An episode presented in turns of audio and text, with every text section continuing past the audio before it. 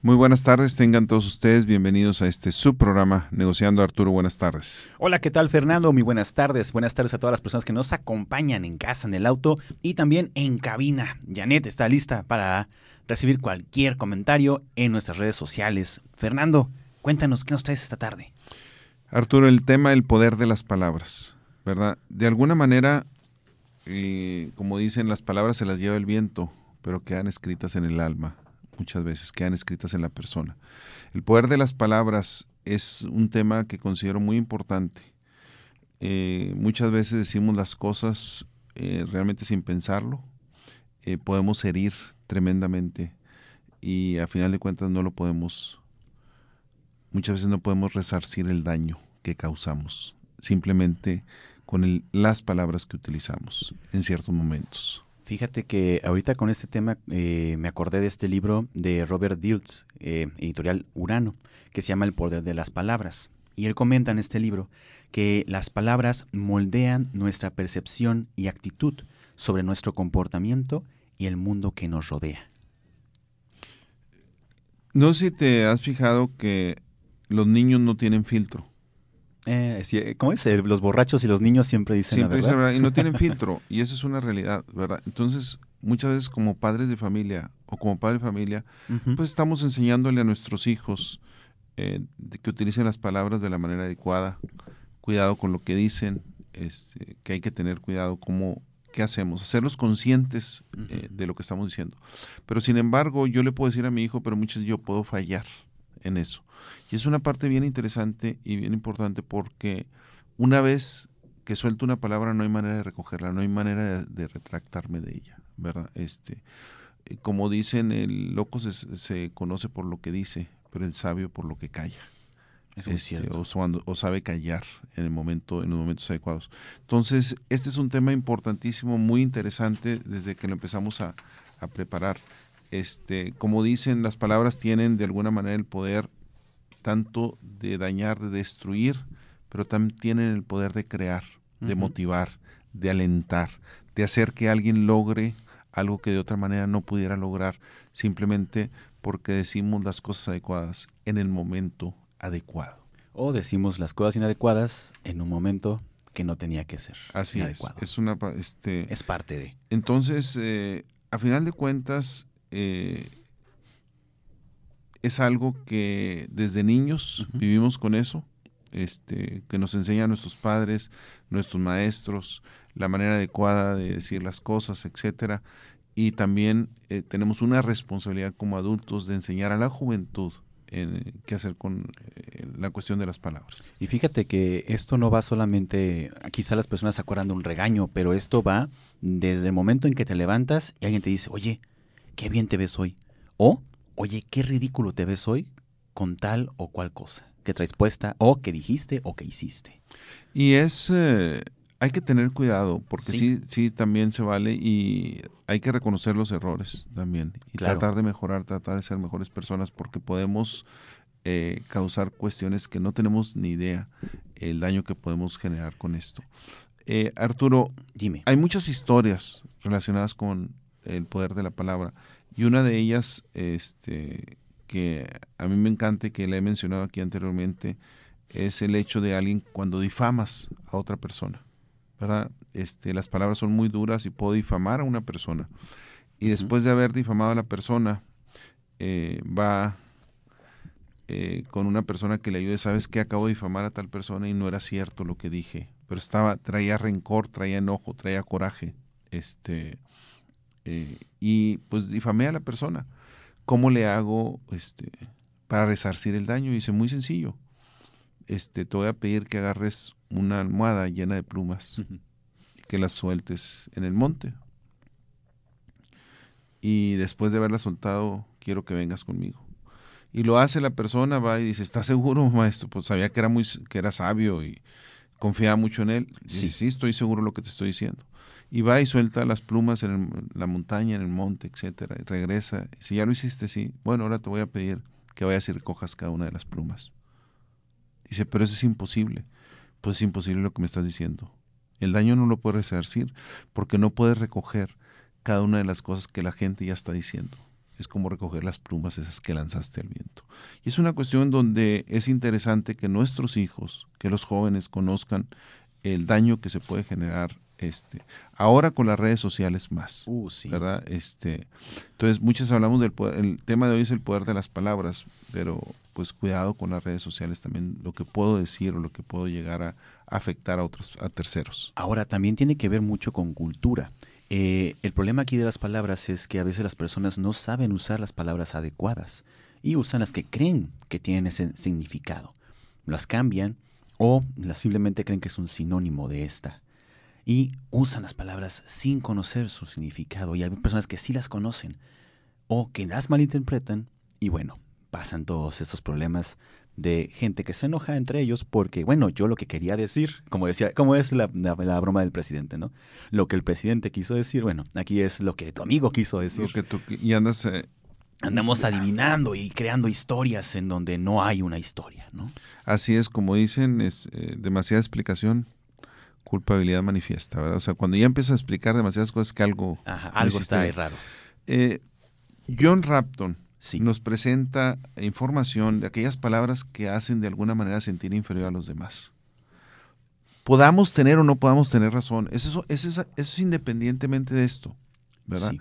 Donde una de las palabras que menciona John Rapton es dice, no puedes, no vas a poder, ¿verdad? Es, podemos tener razón de que es casi imposible que la persona pueda, pero si lo decimos de esa manera, eh, quitamos cualquier posibilidad o cualquier aliento, o a lo mejor no va a lograr eso, pero va a lograr algo eh, diferente a lo que tiene ahorita, ¿verdad? Entonces hay que tener mucho cuidado, por eso este, el que la manera como yo lo diga, incluso la técnica que utilice para decirlo también es importante. Por eso Arturo hemos mencionado aquí la famosa técnica del sándwich anteriormente donde tú vas a decir algo eh, para regañar a alguien, para reprimir a alguien. No quiere decir que yo siempre lo utilice, puedo estar en un momento enojado y que no lo utilice, Sí. ¿verdad? Este, digo algo bueno, algo bueno de la persona, digo la reprimenda que quiero, que quiero decir, este, el error donde estuvo, el enojo ahí lo suelto y luego vuelvo a terminar con algo bueno, por eso se llama la técnica del sándwich. Eh, y es algo que es conveniente muchas veces utilizarlo para no hacer sentir, eh, para que la persona entienda que tiene cosas positivas, pero que hay un área de oportunidad, un área de mejora en ese sentido.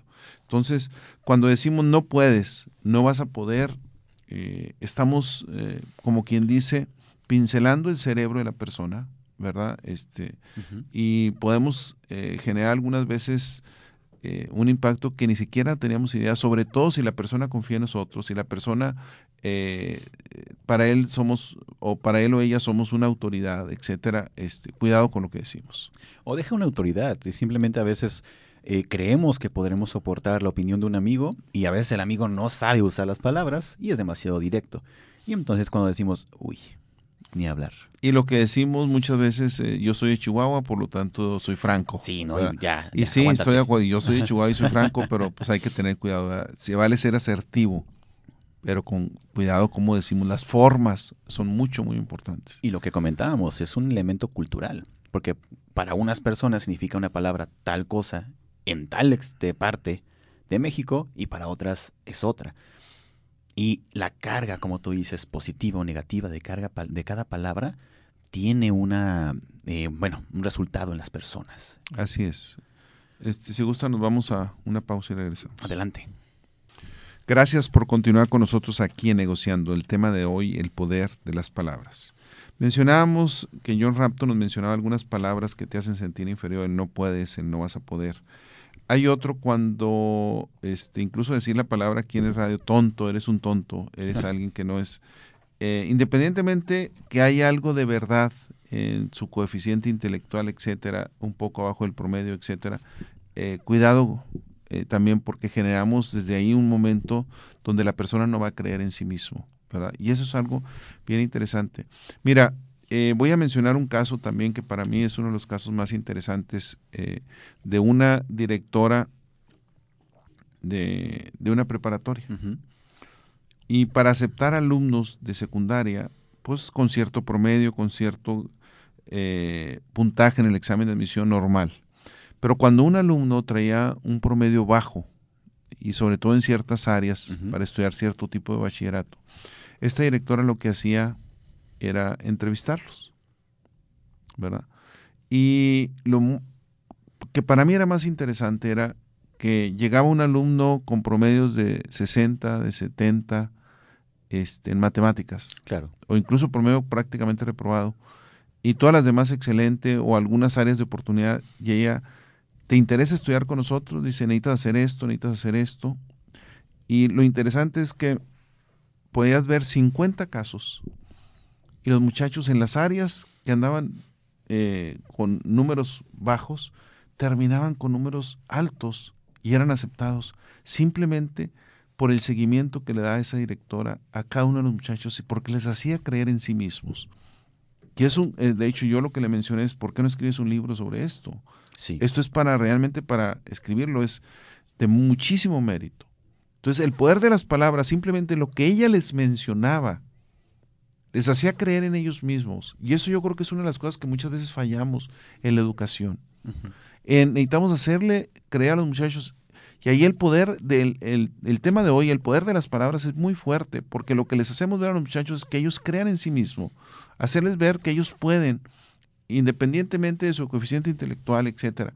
Hay muchos casos de gente normal, de gente promedio que ha sido exitosa, sobre gente con un coeficiente intelectual demasiado alto que no ha sido exitosa este, por la falta de una inteligencia emocional, porque el coeficiente intelectual no lo es todo, ¿verdad? Hay un coeficiente de inteligencia emocional, eh, que saben manejar mejor los asuntos, eh, la perseverancia, la disciplina, eh, esa parte te, te hace lograr muchas cosas. Entonces nosotros como educadores, como padres de familia, como formadores, en el poder de las palabras tenemos este, algo muy fuerte que podemos hacer que los muchachos crean en sí mismos, que los muchachos logren algo que a lo mejor nunca se habían imaginado que podían lograr, Arturo. Y deja esa parte solamente como personas que estamos compartiendo el conocimiento y ayudando a otros, y esas personas nos ayudan a, a nosotros, sino que también es una, digamos, responsabilidad ciudadana. Como ciudadano, como miembro de una sociedad, hay que aprender el significado de las palabras y usarlas de manera adecuada.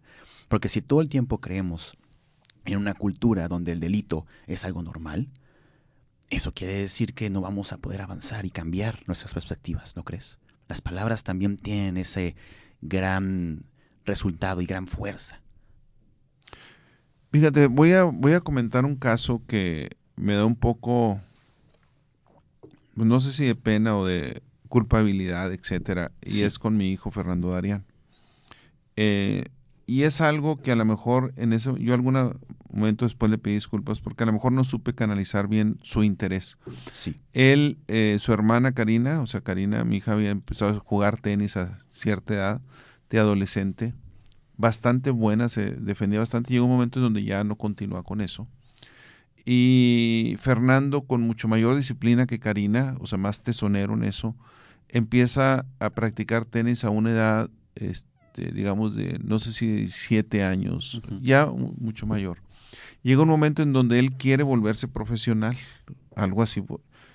Este, y me dice, incluso eh, iba a entrar a carrera y me dice, quiero irme a estudiar una, quiero ir a- nada más a jugar tenis, a practicar tenis, a entrenar tenis nada más por un año sin estudiar. Yo pues prácticamente eh, pues no estaba de acuerdo. Le dije, ¿y cómo? Este, y a la edad que tú tienes, dice, es que los profesores de aquí no sé por qué, dice que no me hacen caso, no me hacen caso, que a mi edad ya nadie puede jugar bien.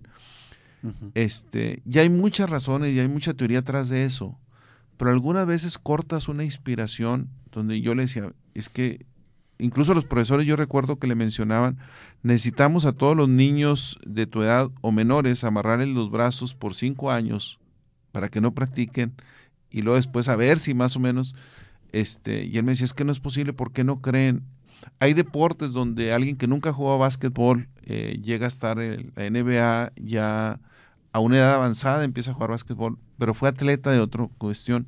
En el caso de tenis, hasta donde yo sé, no es lo mismo, necesitas practicar más de 10 mil veces un tiro para poder dominarlo. Y hay cientos de tiros, si no es que miles, ¿verdad? Entonces, es algo que desde pequeños se empiezan a practicar. Pero muchas veces la motivación que puedes generar, ¿verdad? Este, Fernando siguió practicando, tiene una disciplina como pocos, ¿verdad? Y tengo que reconocerle eso. Pero a lo mejor yo fallé en ese momento en la manera de alentar. Entonces el poder de las palabras es bien fuerte. Y sus maestros decían que no podía y a lo mejor yo le decía, hijo, es que ya no es hora, ya no es tiempo. Se te pasó tu tiempo en ese sentido. Pero eh, algunas veces impulsarlo no necesariamente va a lograr eso, pero va a lograr otras cosas, ¿verdad? Que son importantes. Entonces, eh, no puedes, no vas a poder, eh, o eres, eh, este, cuidado con la manera como lo decimos. Y sobre todo, eres un tonto, eres, o eres un mediocre, ese tipo de cosas, cuidado, ¿verdad? Cuando las ponemos en la, en la persona. Fíjate que hay una palabra muy interesante que todos usamos, o que se ha empezado a usar, pero que parece que las personas como que no la entienden, que habla acerca de, bueno, es la palabra responsabilidad, Fernando.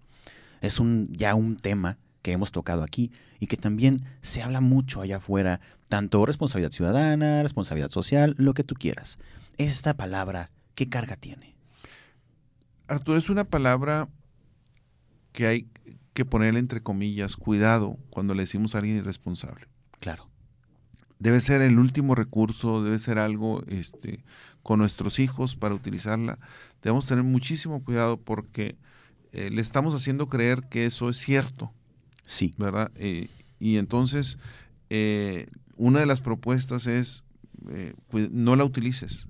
No utilices la palabra, menos que ya no tengas otra salida, menos que realmente hayas intentado por muchas otras maneras, este, pero es una palabra que pega muchísimo, ¿verdad? Porque a final de cuentas nos hace sentir que somos culpables, nos hace sentir que no cumplimos las expectativas de quien nos las está diciendo. Y si esa persona que nos lo está diciendo es un mentor, es un eh, modelo para nosotros. Alguien cercano. Alguien cercano, este, pues definitivamente eh, nos hace sentir inferiores, nos hace sentir mal. Y eso, cuidado con eso, con eso, ¿verdad? Ya, perfecto. Hay otra cuestión con las palabras. Cuando le decimos a alguien, eres eh, muy ingenuo. Mm te crees todo. Por no decir eres un bobo. O un crédulo. Sí, así es. Y este, en ese sentido, también es otra de las cosas. ¿Qué, qué información estamos diciendo a las personas? Este, eh, cuando hablamos de ingenuidad, ¿por qué le estamos diciendo que es, que es ingenuo? ¿Porque confía en las personas? El confiar no es malo. Lo que pasa es cuando confías de más, los golpes van a ser mucho, muy fuertes. Cuando realmente llegas a, a confiar, eh, a confiar de más. Entonces, eh, se vale ser crédulo, se vale eh, ser ingenuo en ciertas cosas, pero no de más. Esa es la parte, o sea, tener cuidado hasta dónde, hasta qué punto podemos, podemos afectar a alguien al decirle eso. Fíjate que hay una palabra, tenemos dos minutos, este, hay una palabra y se ha analizado mucho a través de la psicología, eh, eh, inteligencia emocional, incluso los motivadores. La palabra no, Fernando. ¿Qué carga? Tiene? Bueno, eh, más que más que contestar qué carga, Arturo, este, a mí me gusta dar ejemplos. hace mucho tiempo una gran amiga, psicóloga, cuando mis hijos estaban en una etapa difícil, etapa de la adolescencia, ¿verdad? Este, la adolescencia viene de adolecer, pero es una etapa donde buscan su identidad, es una etapa maravillosa realmente y como padre de familia necesitamos aprender a, disfrutarla y lidiar con ella, ¿verdad? Porque no es fácil. Pero me dijo este, una frase que para mí nunca se me olvidó. Te puedes equivocar en un sí, pero nunca en un no. Entonces la palabra no, sí, tiene efectos negativos, cuando dejo, le quito oportunidades, pero también tiene efectos positivos cuando hay ciertas cuestiones que son dudosas. Por ejemplo, te voy a decir a qué me refiero con esto. El hecho de, si tengo un hijo adolescente o una hija adolescente de edad de 13, 14 años, me dice, ¿me dejas ir a esta fiesta? ¿Con quién es? Bueno, no sé, es un amigo que me invitó y es en la casa de los papás de otro amigo. Y hay mucha duda en la información que me proporciona. Le digo, es no. No, pero es, es no. Y no le dudo, yo no le dudaba ni un segundo. Es no, y ya dije que no. Me puede equivocar en un sí, pero nunca en un no. ¿Verdad? Entonces, es una cuestión, en ese sentido, cuando es de dar permisos y todo eso. Cuando se trata de quitar oportunidades, cuidado cuando utilizamos el no. ¿Verdad? Puede haber un viaje de estudios importante. Entonces, nomás es tomar las precauciones. Algunas veces, por flojera, puedo decir no, porque no me interesa darle seguimiento, no, tengo, no me quiero dar el tiempo. En alguna ocasión yo recuerdo con Karina, mi hija, voy a ir a esta fiesta, etcétera, y para ella era importante ir. Yo la acompañaba y si yo no la llevaba porque iba en, el carro de alguien más, yo iba y veía en qué casa estaba, etcétera, y ya me regresaba. O hablaba con algunos padres de familia y me decían, aquí vamos a estar nosotros, etcétera, vete con, con tranquilidad. Pero hay que hacer el trabajo como padre. No es nada más decir no porque no, sino en cierta ocasión depende, y ahí tienes que usar mucho la intuición, lo que, es, lo que percibes, el ambiente, informarte y hacer tu trabajo, ¿verdad? Hacer tu trabajo como padre este, en cuanto a la información. Bueno, pues vamos a una pausa y regresamos. Muy bien, pues gracias por continuar con nosotros aquí en Negociando. El tema de hoy, el poder de las palabras. Me acompaña Arturo Padilla y su servidor Fernando Mata. Arturo, el poder de las palabras. Fernando, ahorita que hablábamos de no, me, acuerdo de una palabra que es, bueno, es muy fuerte, es una palabra que también ha salido mucho en programas, etcétera. El fracaso. Eres un fracasado. La, la, expresión eres un fracasado es tiene un gran poder en las personas. ¿No crees? De hecho, te genera, eh, te puede generar, uh, si te lo están dice y dice y dice una y otra vez, te puede generar una cuestión donde te lo llegas a creer. Y lo peor que puedes hacer es creerte eso. Porque nadie es fracasado, ¿verdad? Puedo fracasar en un instante, pero no soy una persona fracasada por eso. Lo importante es aprender de los fracasos, como lo hemos comentado aquí muchísimas veces. Pero no podemos decirle a alguien es un fracasado, ¿verdad? Por, un, por una cuestión que fracasó. Cualquiera de nosotros hemos fracasado y vamos a fracasar. Y es normal fracasar. Lo importante es no quedarte ahí, ¿verdad? Aprender de esos fracasos, de esos errores. Ahora, cuando te rindes, Fernando, ¿es cuando has fracasado en realidad o solamente es un paso más en la vida? No, ¿a qué le llamas rendirse, Arturo? O sea, ¿qué, ¿qué significa rendirse? El no intentar algo en algo que pudiera ser. A lo mejor hay que saber tomar decisiones. Ya hay momentos dices, esto no tiene caso, no tiene caso meterle dinero malo al bueno. ¿verdad? Cuando ya eh, hay un proyecto, ya sea personal, ya sea con la relación con otra persona, eh, ya sea un negocio, etcétera. Y lo he intentado y lo he intentado y sé que por ahí no va, es terminar, darle carpetazo, lo que se dice, darle vuelta a la hoja. este, a lo mejor no es rendirte. También hay que saber tomar las decisiones en los momentos adecuados y retirarte en los momentos adecuados de ciertas cosas, ¿verdad? Fíjate, Arturo, quisiera, recordé ahorita un ejemplo que, para, que es interesante para mí, ahorita que hablamos de no y cómo transmitirle a nuestra juventud. Yo recuerdo hace un buen número de años donde Karina, mi hija, me llega y me dice, ¿me dejas ir a una boda? Este, ¿dónde es la boda? Y me dice, la boda es en Pachuca. Ah, muy bien. ¿En dónde es? ¿En, qué, en Pachuca? Dijo, es en una hacienda. Y ya me meto en internet a ver el tipo de hacienda y dije, no vas. ¿Pero por qué? Le dije, por tu edad no vas. O sea, no te permito ir. Insistió tanto este, que a final de cuentas yo la acompañé a la boda. ¿verdad? Y en una hacienda todo oscuro en la noche, es lógico. Llegamos al restaurante ya muy noche. Estamos cenando, estaban a punto ya de cerrar y no más, creo, nada más había huevos para cenar, una cosa así, huevos con jamón, no había más opción. Pues bueno, pues cenamos eso, ¿verdad? veníamos de viaje.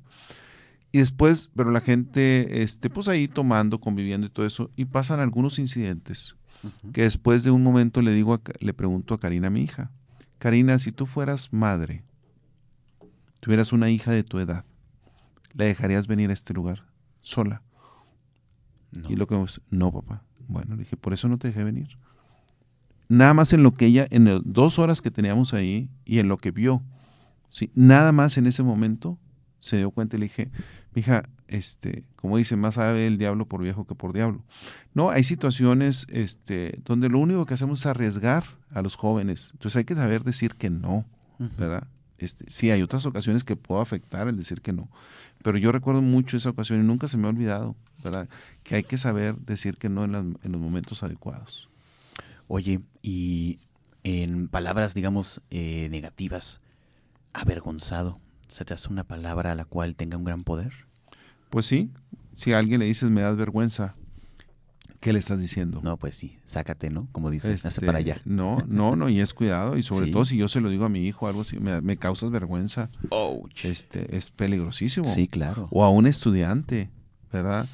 Este, cuidado, o a un subordinado, etcétera, etcétera. O sea, es algo bastante fuerte, Arturo, bastante fuerte. eh, en esa parte de hasta dónde podemos lastimar, ¿verdad? Este, entonces, por eso es, es una de las palabras también con de muchísimo cuidado. ¿Sabes qué palabra o expresión le he escuchado a padres en centros comerciales a, cuando le dicen a los niños?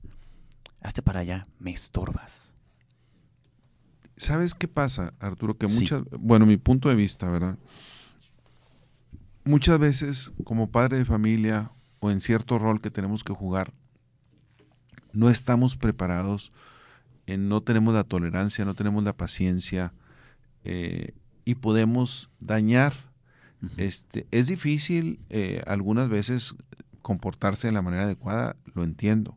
Pero, por ejemplo, hay una, te voy a comentar una técnica que yo recuerdo este, cuando tomamos cursos de padre de familia y todo eso, cuando tomé algunos cursos. Eh, hay una técnica donde dice, cuando tú tienes un niño de dos, tres años, cuatro años, demasiado inquieto. Fernando, Fernando, mi hijo, era demasiado inquieto que cuando llegaban mis hermanos o iba yo a la oficina de un amigo, no me la creían. Le digo, es que sí, le digo, te va a tirar todo eso. No, no importa. Y de repente estaba arriba del escritorio en la oficina tirándole todo. Este, y le dije, pues por eso yo lo necesitaba traer conmigo, ¿verdad? Este, o en una ocasión que fueron a visitarme a Colorado mis hermanos, este, le digo, cuidado porque se te puede escapar. Cuando menos escapa, ya estaba el niño en el elevador y se bajó solo en el elevador. Y mi hermana le dije, te dije que cuidado, o sea, se te escapa. Este, de esos niños eh, demasiado y demasiado inquietos. Ujú. Si tú vas a, un, a una tienda departamental con él, Ujú. salías enojado si no estabas preparado. ¿Por qué salías enojado? Porque el niño se te escapaba de la mano y se te iba y se escondía dentro de la ropa de esos, de los, de donde tienen los stands de las ropas que dan vueltas y todo eso. Y no sabías en cuál estaba. Algunas veces este, tuvimos que llamar a la seguridad y que nos ayudaran a encontrarlo, este, nerviosos porque no lo encontraban, porque el niño se escapaba fácilmente. Cuando aprendes a educarlo en eso, aun y cuando esté pequeño.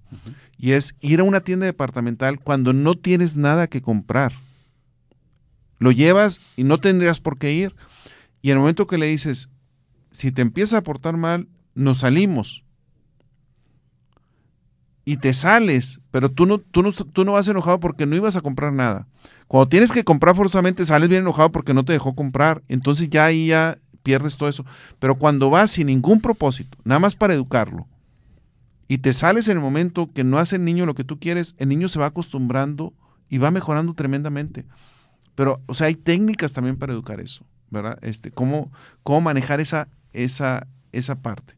Pero si yo voy a la tienda departamental y le digo, eres, me estorbas, empiezo a decirle cosas, lo único que estoy generando en el niño es enojo, ¿verdad? Para un futuro, si no es que ahí por la edad que tenga, etcétera. Es muy común que eso suceda, ¿verdad?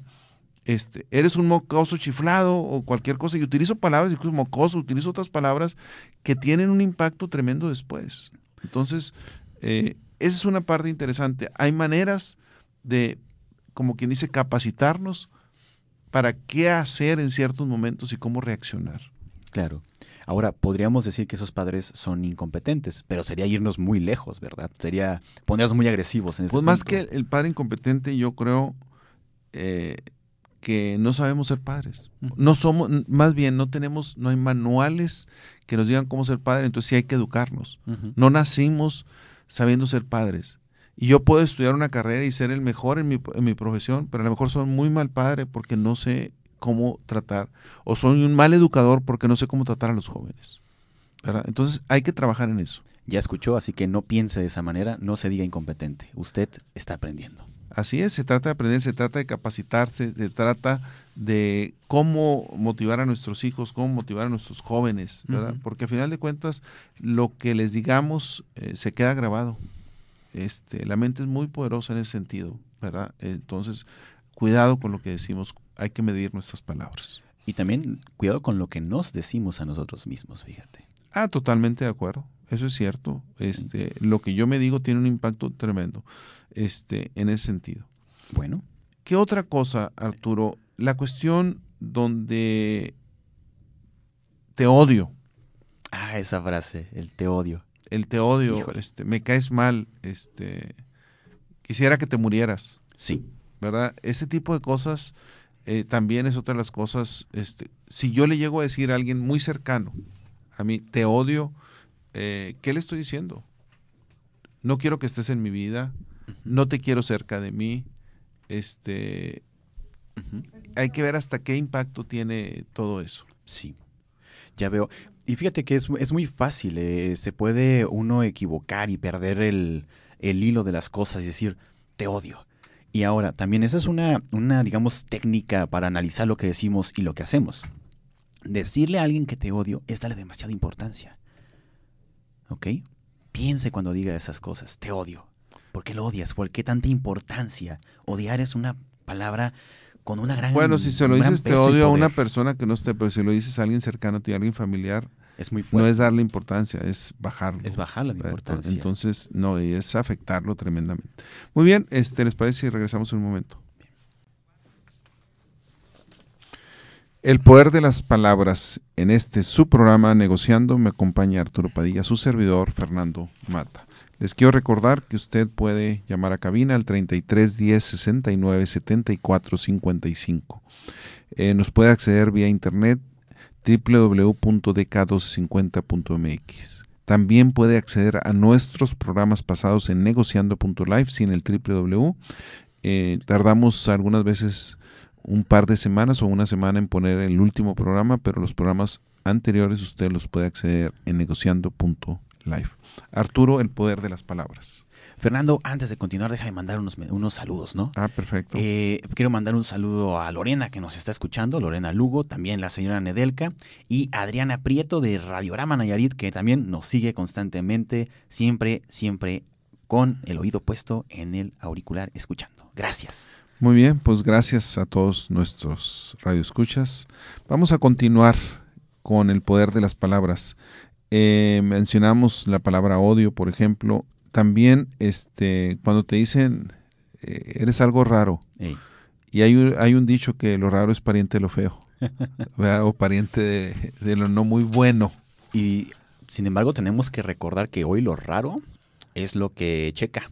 La gente que cada vez quiere ser más rara o diferente, si quieres verlo así. Así que piense un poco acerca también del significado de las palabras cuando las escuche tienen su punto positivo. Hay una, unas palabras interesantes cuando le dice a alguien, no hagas esto.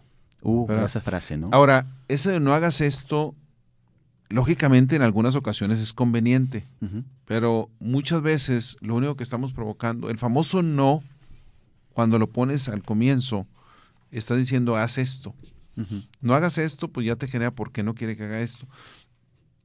Manéjalo de manera positiva. O sea, enfócate en lo positivo. ¿De qué manera impulsas lo positivo? No lo que no hagas, sino más bien qué es lo que sí debes hacer. ¿verdad? Esa es una de las cuestiones interesantes que John Rapto nos, eh, este, nos menciona en este, en este sentido. Fíjate que hay algo que no hemos comentado, Fernando, y es que también es nuestra responsabilidad el tomar las palabras, el decir, esto es mío, o esta palabra es algo que podría en verdad significar algo para mí. Eh, por ejemplo, cuando decimos que somos o que eres tímido, eh, esa persona tiene dos, este, mm, digamos, dos responsabilidades o dos, dos este, caminos. Toma esa palabra, bueno, digamos tres. Toma esa palabra y dice, es mía.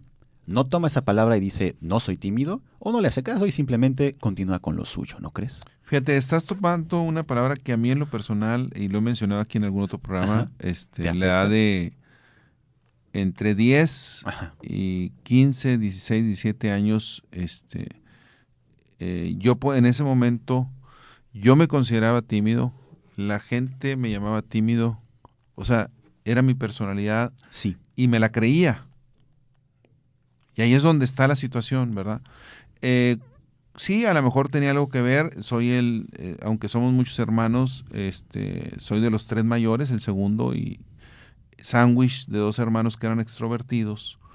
Y de alguna manera era yo era el callado, yo era el serio, yo era el tímido y todo el mundo lo decía y, me lo, y te la vas creyendo. Cuando de repente dices, ¿por qué tengo que ser así? O sea, no es, eh, o sea, porque me la creí en algún momento, etcétera, etcétera.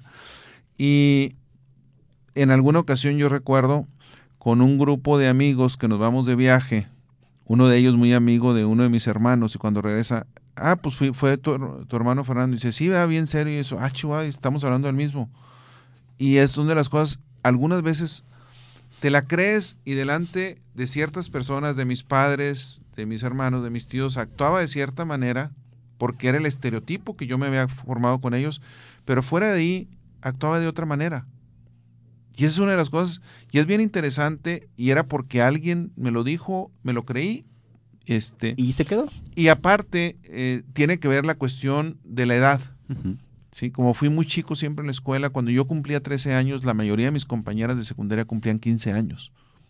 Y dos años a esa edad es mucha diferencia. Entonces, por lo tanto, si hay una diferencia socialmente hablando fuerte, eh, que impactaba, agrégale el creérsela eh, o el ser tímido en ese momento y el creértela y aparte de ser las muchachas mucho más mayores que uno en ese momento, que dos años es muchísima diferencia, pues generas cuestiones bien interesantes que después te dan risa cuando me junto con mis compañeras de secundaria, es nomás acordarnos de anécdotas y, y todo eso. Pero es interesante lo que mencionas cuando te lo crees y cuando te lo dicen, Arturo. Es cierto, y como hemos siempre, siempre hemos comentado aquí en el programa, es tu responsabilidad y es tu decisión.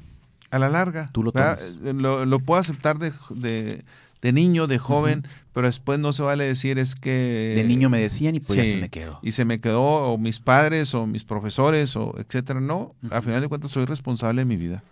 Y llega un momento en donde tengo que tomar las riendas de esa vida y tengo, tengo que tomar las decisiones. Claro. Esa es una parte importante. Eres un flojo, Arturo. A veces me pasa, fíjate. Pero no es cierto. No me lo creo. pues son palabras que con nuestros hijos, con nuestro, o le puedes decir a un estudiante, hoy eres un flojo, muchacho flojo, ¿verdad? Y aquí es donde volvemos otra vez. Cuidado cuando le decimos a alguien eso.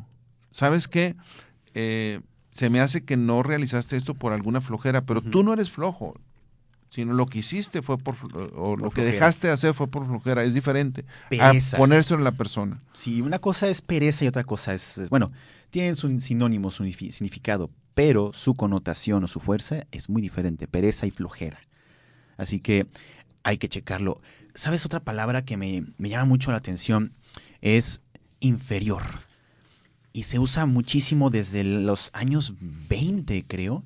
Se ha estado usando muchísimo esa palabra, eres inferior. La famosa poesía de Siddhartha, tú no lo ubicas, ¿verdad? Porque eres demasiado joven. Aquellos de mi edad, este, incluso tenía eh, música de fondo de Siddhartha. Dice, nunca te compares con alguien más, si no te volverás vano y amargado. porque siempre habrá personas mucho mejores que tú y mucho más abajo que tú. Siempre. Es parte de la vida. Entonces no te compares, compárate contra ti mismo para ser tú mejor, ¿verdad? Entonces, este, eso de inferior, eh, como tú dices, no te la creas. Puedo ser inferior en algunas cosas, pues no soy bueno para esto, pero hay otras que voy a ser muy superior. Muchas grandes mentes, muchos grandes espíritus se han visto em, separados de el éxito, de lograr algo en su vida, por esa palabra. No lo permita. ¿Qué necesitamos hacer a nuestros jóvenes? ¿Sí? Alexandra Dacier dice, el lenguaje positivo tiene muchísimos beneficios. Generar confianza. Le generamos confianza para que sean dignos de esa confianza. ¿sí? Podemos generar una autoconciencia y autocontrol de las personas.